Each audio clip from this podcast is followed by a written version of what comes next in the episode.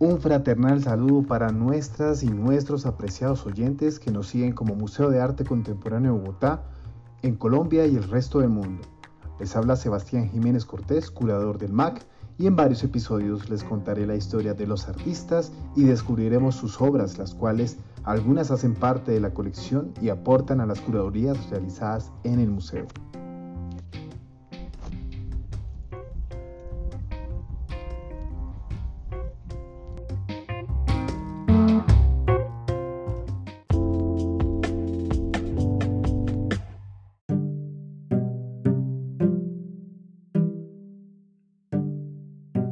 En este primer segmento te llevaré en un corto viaje por la vida del artista Carlos Nariño y al finalizar interpretaremos su obra 500, expuesta con la curaduría Identidades Híbridas 2020 en el MAC. El artista que me ocuparé en este nuevo episodio es pintor y nace en 1956 en Bogotá.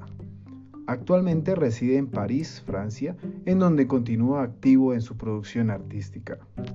En el momento que inició y durante su formación artística, el arte en Colombia se estaba sentando los cimientos del arte moderno y contemporáneo. Con nombres como Alejandro Obregón, Fernando Botero, Armando Villegas, Enrique Grau, Eduardo Ramírez Villamizar, Augusto Rivera, entre otros, con estilos como el expresionismo, la abstracción y el constructivismo. Enfocado en la pintura especialmente, el artista que me ocuparé en este episodio Inició sus estudios en 1974 en la Universidad de los Andes, luego migra a la Universidad Nacional de Colombia en Bogotá y luego se traslada a Francia a estudiar en la Escuela Nacional Superior de Bellas Artes en París, Francia. Su producción artística se empieza a vislumbrar desde finales de los 70, realizando su primera exposición en la Galería El Callejón y la Biblioteca Luis Ángel Arango en Bogotá. A inicios de los años 80 participó en el tercer Salón de Nuevas Expresiones Plásticas de nuestro apreciado Museo de Arte Contemporáneo de Bogotá. Su primera exposición en el país que reside actualmente a inicios de los 90 con la muestra Encuentro de dos mundos en el espacio latinoamericano en París. Y así, durante los 90, su obra recorre exposiciones entre Francia, Italia y Estados Unidos. Popularmente conocido como el pintor de las nubes, Carlos Nariño busca en sus óleos dar una sensación de inmensidad y libertad. Con una línea de horizonte ubicada casi en el borde inferior de sus cuadros y con una mínima franja de tierra, sus pinturas invitan a soñar, a jugar el juego de las nubes, a volar, a imaginar, a entrar dentro del homenaje poético que rinde el artista a los paisajes tanto colombianos como europeos. Carlos Nariño es de esos pintores que aún conserva la dedicada tradición de pintor, donde se conserva su técnica pictórica impecable, combinando fondos, colores, delicadas pinceladas para crear obras de arte de la más alta calidad y sutileza. Son pocos los artistas contemporáneos que se dedican a este tipo de pintura, con un gran sentido de la estética, composición y amor por una expresión y un tema que están lejos de desaparecer la pintura y el paisaje. Los últimos datos registrados de su actividad artística la encontramos en la exposición realizadas en el Salon d'Automne o Feria de Otoño en París y en el Museo de Arte Moderno con los 50 Years Anniversary of the Museum.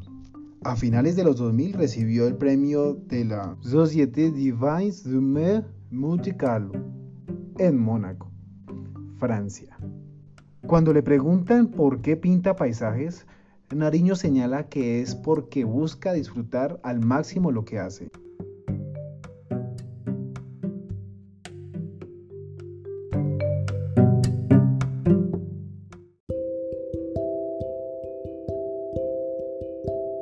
Hay momentos buenos y malos, pero los buenos predominan en mi pintura. Si pinto desgracias, me voy a sentir triste y va a ser una pintura en la que no podría hacer nada. Aunque el artista continuó esa línea de expresión, hubo periodos cortos donde tocó el abstraccionismo, alrededor de la figura humana, como es el caso de la obra que a continuación descifraremos.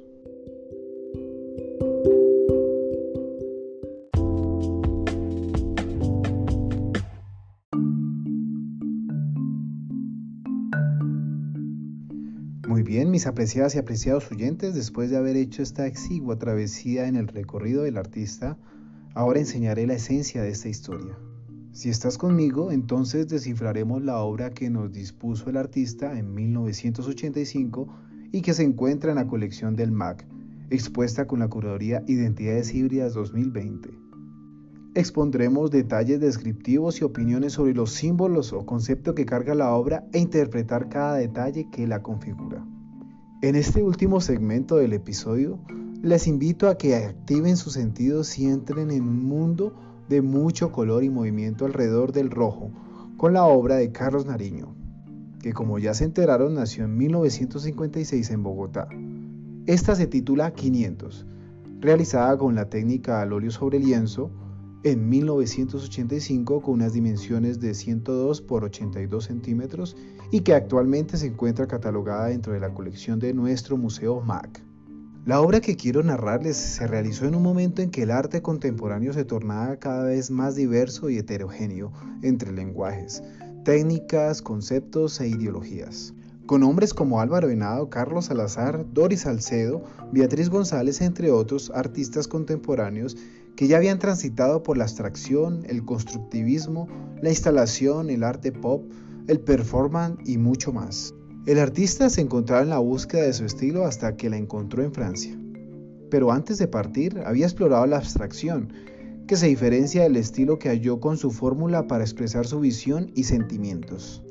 Los cuadros de Nariño son el resultado de un proceso de observación, de introspección, de hurgar en sus recuerdos. No son representaciones exactas de un lugar o de un paisaje, sino el cúmulo de elementos que surgen a medida que da las pinceladas para crear sus obras. Muy bien, mis apreciadas y apreciados oyentes, ahora vamos a observar la obra en la imaginación y los introduciremos en la composición de la obra, que vibra por su gama de colores magenta, rojo, rosa y brown oscuro, donde se dibujan dos siluetas de mujeres que emergen del fondo invadido por el rojo cadmio. Las curvas de las mujeres con la insinuación de sus rostros difusos, sin un gesto definido, casi abstracto, se diluye con los colores que mencioné anteriormente. Son ellas entonces las protagonistas de la composición. Una de ellas, la del fondo, con la silueta de su rostro de perfil difuminado con algunos trazos que la pone en evidencia en ese mar rojo de fondo, su cuerpo es más claro en pequeñas zonas de su figura, mostrando su vientre y sus senos cubiertos con un aparente traje de baño. La otra figura mucho más definida desde la cabeza hasta la pelvis, con un rostro oscuro alargado, con una aparente identidad afrodescendiente, con senos más definidos por círculos voluminosos en la misma gama de colores, con una cintura estrecha y enormes caderas haciendo alusión al origen africano. Esta se muestra representada en capas cromáticas que contrastan con el fondo entre el claro y el oscuro, siendo el rojo el tono medio de la figura en general. La hibridación entre los cánones de belleza del cuerpo establecidos por la sociedad contemporánea con rasgos ancestrales es también considerado el mestizaje de las razas y por ende de las culturas creando nuevas identidades en el contexto actual. Estos parámetros interpretados de la simbología de la obra junto al tema que se propone en la curaduría son las evidencias que nos ofrece la obra para ser incluida en la curaduría Identidades Híbridas expuesta a nuestro museo recientemente. Señoras y señores, esta es entonces la obra del artista y su aporte en la construcción de identidad y en la historia del arte contemporáneo colombiano. Apreciadas y apreciados oyentes, quiero invitarlos a que observen la obra, saquen sus propias conclusiones y comenten en nuestras redes sociales Invito a que me sigan escuchando en siguientes episodios investigando la vida y obra de los artistas que construyen nación a través del arte. Nos escucharemos nuevamente hasta la próxima.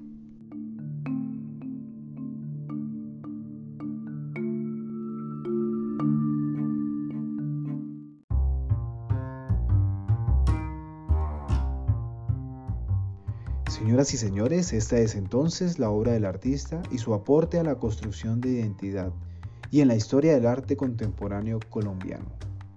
Apreciadas y apreciados oyentes, quiero invitarlos a que observen la obra, Saquen sus propias conclusiones y comenten en nuestras redes sociales e invito a que me sigan escuchando en siguientes episodios indagando la vida y obra de los artistas que construyen nación a través del arte. Nos escucharemos nuevamente. Hasta la próxima.